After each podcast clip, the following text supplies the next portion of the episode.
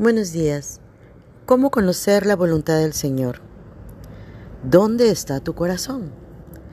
Como cristianos deseamos fuertemente conocer y hacer la voluntad de Dios.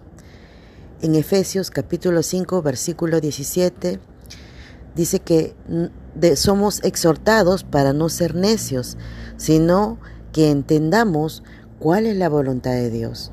Por lo tanto, no es un argumento para menospreciar, en su lugar, todos debemos prestar especial atención para comprender los principios fundamentales que deben ser la base de nuestros procesos en la toma de decisiones.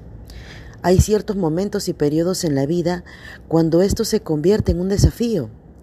Piensa en una decisión crucial como elegir una carrera, tu compañero de vida, tus amigos, entre otras cosas. Deseas que Dios te hable lo más claramente posible. No querrás cometer errores que sabes que lamentarás por el resto de tu vida. La primera y más importante cosa que debiéramos hacer todos nosotros es entender si nuestro corazón está en un lugar. Estar en un buen lugar significa examinarnos para ver si hacer la voluntad de Dios es algo importante para nosotros.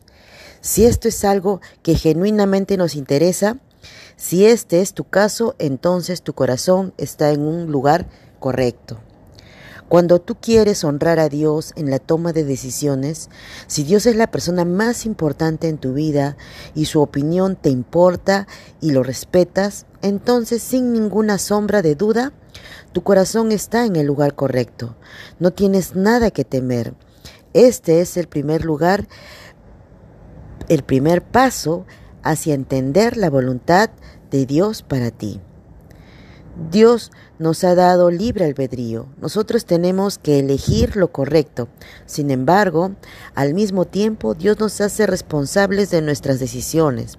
Por esta razón, Dios nos dice dos cosas esenciales con respecto a nuestro corazón.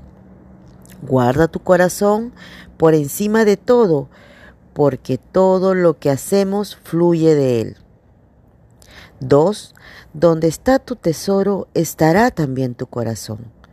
Cuando tienes que hacer una importante decisión de vida, ¿a quién acudes?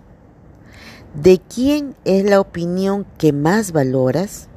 Si la respuesta es Dios, has dado el primer paso hacia entender su voluntad. Dios te bendiga.